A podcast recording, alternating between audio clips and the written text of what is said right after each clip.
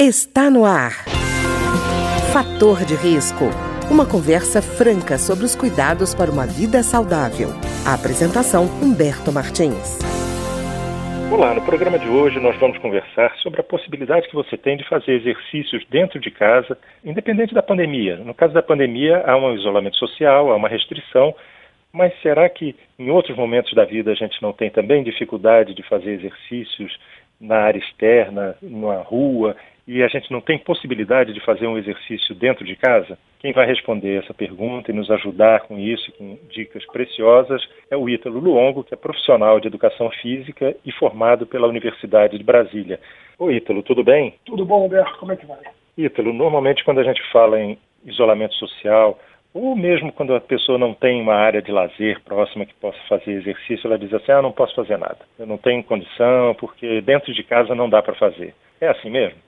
Bom, Alberto, antes de entrar propriamente nesse assunto do que fazer dentro de casa ou fora da, da situação de pandemia, fora de casa, a gente tem que recorrer a uma condição do ser humano, que o ser humano ele pretende por, não por consciência própria, mas por construção genética e até cultural, economizar todos os esforços da maior maneira possível. Esse é o código genético do ser humano.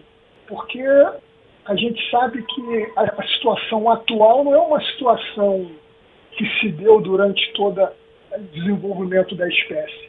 Nós estamos vivendo, eu diria que num, num ápice de 2% de todo o desenvolvimento da espécie, onde a necessidade da atividade física fez parte da construção do corpo humano. Ou seja, o corpo humano funcionava como uma com atividade física constante, atividades de caça, de coleta, de ataque ou fuga, que paulatinamente foram se adaptando a situações sempre com, mesmo, com a mesma demanda, sempre movimentos dos grandes grupos musculares.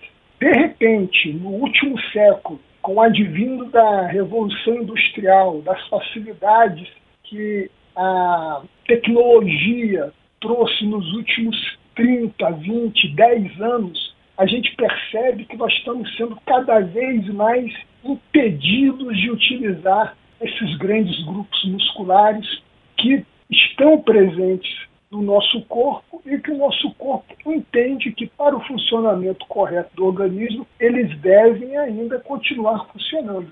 E isso é exatamente o que não vem acontecendo. A gente está cada vez mais isolado dentro das situações que as facilidades dos eletrônicos e dos instrumentos mecânicos que nós utilizamos estão impedindo esse movimento acontecer.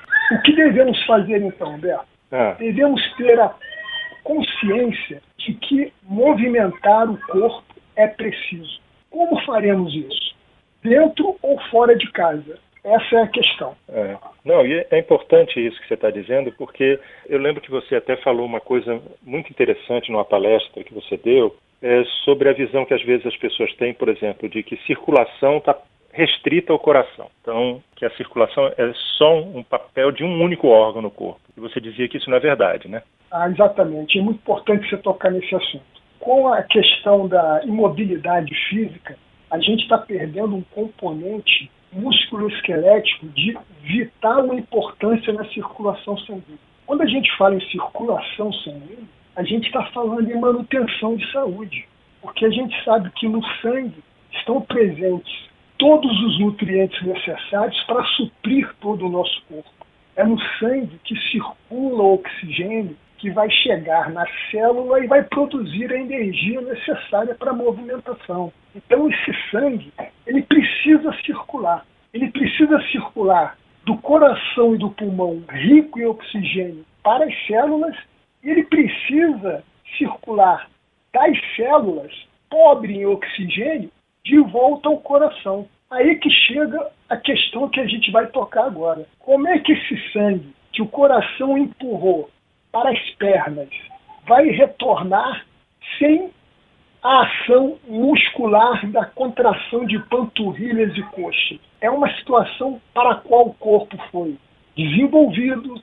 Durante todo o nosso desenvolvimento, estivemos sob a ação da gravidade, a gravidade continua agindo sobre a gente, o sangue continua sendo empurrado para baixo, mas com a falta de movimentação e de contração muscular das pernas, o sangue não vem retornando devidamente para o coração.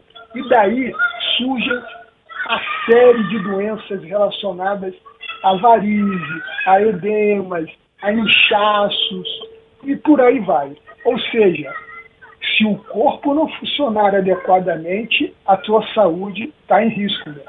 Quer dizer, a gente tem alguns ônus diferentes dos quadrúpedes, né? Ficar bípede tem também o seu custo, né? Exatamente. É o custo da gravidade, né? E Ítalo, a pessoa que chega e está em casa, está restrita, às vezes ela está preocupada com a pandemia ou porque já foi colocada em trabalho doméstico, né, em home office, ela fica achando que dentro de casa ela não tem os aparelhos da academia, ela não tem os recursos da área de lazer e que, portanto, ela não tem o que fazer a não ser ser sedentária. Tem opção para isso? Tem opção, Humberto. É, vamos analisar rapidamente quais são os exercícios que você pode fazer. Isso em qualquer lugar na academia, no parque, dentro de casa. Basicamente, nós temos três tipos de exercício que você pode fazer com o teu corpo. O empurrar, o puxar e o rotacionar.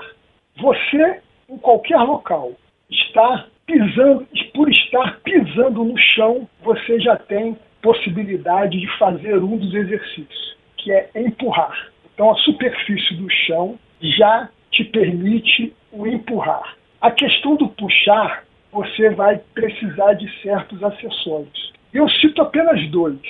E são dois acessórios que podem ser adquiridos ou adaptados de maneira muito simples, que seriam um elástico extensor ou um peso, se não um alter, alguma coisa que substitua o alter, alguma coisa que esteja na sua casa, algum, algum frasco, embalagem ou alguma utensílio que você possa estar utilizando com certo peso como carga extra. E a questão do rotacionar, você também pode fazer em qualquer situação, que seria rotacionar os membros superiores e inferiores. Ou seja, dá para fazer atividade física em casa. Apenas lembrando, para a questão do puxar, é necessário alguns acessórios simples e de fácil aquisição.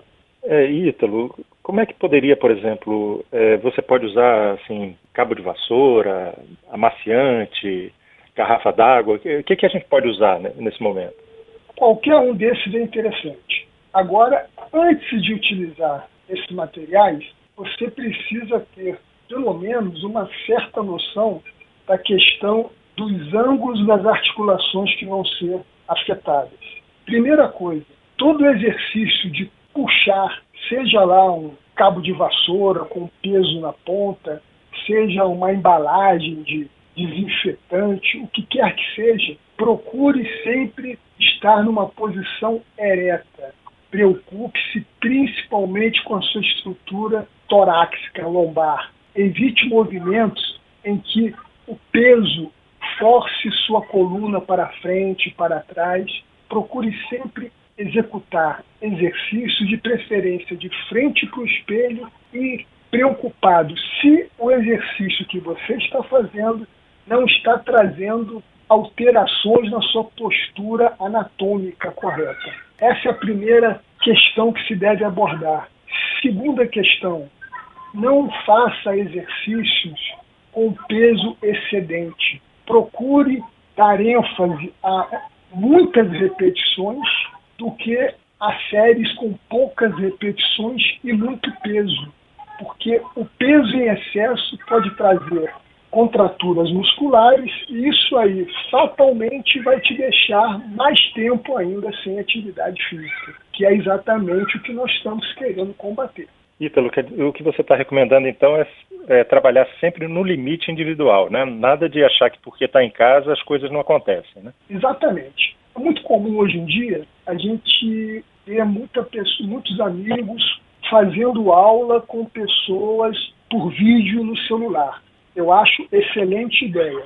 mas você tem que tomar como base que, ao estar repetindo os exercícios dados pelo instrutor no celular ou na televisão, você deve estar já habituado com tais exercícios. Porque esse pessoal que faz em casa, que já fazia na academia, já tem noção correta do que o corpo pode suportar. Agora, se você é um iniciante, nunca teve atividade física e começar a seguir essas instruções, você estará correndo algum risco, pois a pessoa que está conduzindo o exercício não tem visualização do teu corpo, não sabe o que você está fazendo, se está fazendo, executando da maneira correta, se está observando o peso adequado para a atividade. Então fica uma relação de mão única, ou seja, o instrutor está passando a atividade e você está executando sem ter o feedback adequado se aquele exercício realmente vem te fazendo bem ou não. Certo. E Ítalo, o importante é que a pessoa mantenha algum exercício físico, porque inclusive ele ajuda a imunidade, né? Sem dúvida. A questão da imunidade ela está diretamente relacionada com circulação sanguínea, que nós já comentamos. O sangue leva nutriente e o sangue leva os remédios naturais que nós temos para o nosso corpo inteiro. Se você tem um, uma contratura, um corte ou mesmo uma infecção, se tratada adequadamente e se você tiver com o teu sangue circulando adequadamente, a possibilidade de você ser curado mais rápido aumenta, porque o sangue vai estar chegando na região, levando oxigênio, levando nutrientes, levando os nossos anticorpos. Isso aí vai estar trazendo para você a possibilidade de trabalhar sua saúde. Então, põe uma coisa na sua cabeça. Manter o corpo ativo é manter o corpo saudável. Outra coisa muito interessante, na questão da imunidade, e eu vou me referir em relação à imunidade natural. A partir de uma certa idade, a gente tende a perder massa muscular, né? Isso aí vai começa a partir dos 30 e poucos anos, e com o passar dos anos, aos 40, aos 50, aos 60, é, essa propriedade do corpo ela vai cada vez mais aumentando, você vai cada vez perdendo mais massa muscular. Então, a questão da manutenção dessa massa muscular, a preservação da tua tonicidade muscular perante ao envelhecimento é muito importante tanto na questão da imunidade pela circulação, quanto na questão da prevenção de problemas musculoesqueléticos, de fraturas que são comuns em pessoas que vão chegando a certa idade. Então, devido à questão da imunidade, a atividade física também apresenta-se como uma solução interessante. Humberto. Ítalo, é, e uma coisa que eu acho que deve ser importante é a pessoa definir um horário, um período do dia que é para ela fazer esse exercício, né? Para se tornar um compromisso, né? É a questão do hábito, né? Para se criar esse hábito, tem alguns truquezinhos que a gente pode ensinar. Primeira coisa, você vai escolher um horário do dia que seja para você o horário mais produtivo em questão de atividade física. Todo mundo tem uma parte do dia em que se encontra mais ativo, seja pela manhã, seja no final do dia, seja no horário do almoço. É muito comum pessoas praticarem atividade física no horário do almoço, em questão de horário de trabalho. Agora, é necessário que você adeque o horário do dia para a sua atividade física. Isso é muito importante. Outra coisa, mantenha a prática sempre nesse horário, principalmente se você está começando agora a incrementar esse hábito, é importante que ele seja desenvolvido sempre no mesmo horário. O seu corpo consegue se adaptar se a prática acontecer no mesmo horário. Isso aí você vai adaptar questão de alimentação, questão de repouso, vai melhorar o seu sono o seu corpo vai começar a entender que naquele horário é o horário da prática de atividade física. Se você está recluso em casa por conta da pandemia, não pratique em qualquer local da sua casa. Escolha um local isolado, um local amplo, que você possa fazer deslocamentos curtos, que você possa colocar os seus pezinhos, que você possa vestir uma roupa adequada, estar em condições de sempre naquele mesmo dia, sempre naquele mesmo horário, estar praticando atividade física. Mas uma questão importante, Humberto, é a questão da assiduidade da prática de atividade física. Para o pessoal que a gente trabalha na Câmara, a recomendação é de atividade física diária. Diária. Escolha apenas na semana um dia para nada fazer. Esse dia é importante, é um descanso importante para o corpo. Mas nos outros seis dias da semana, tenha sempre o hábito de sempre no mesmo horário estar fazendo uma atividade física. É muito importante. Tá ótimo.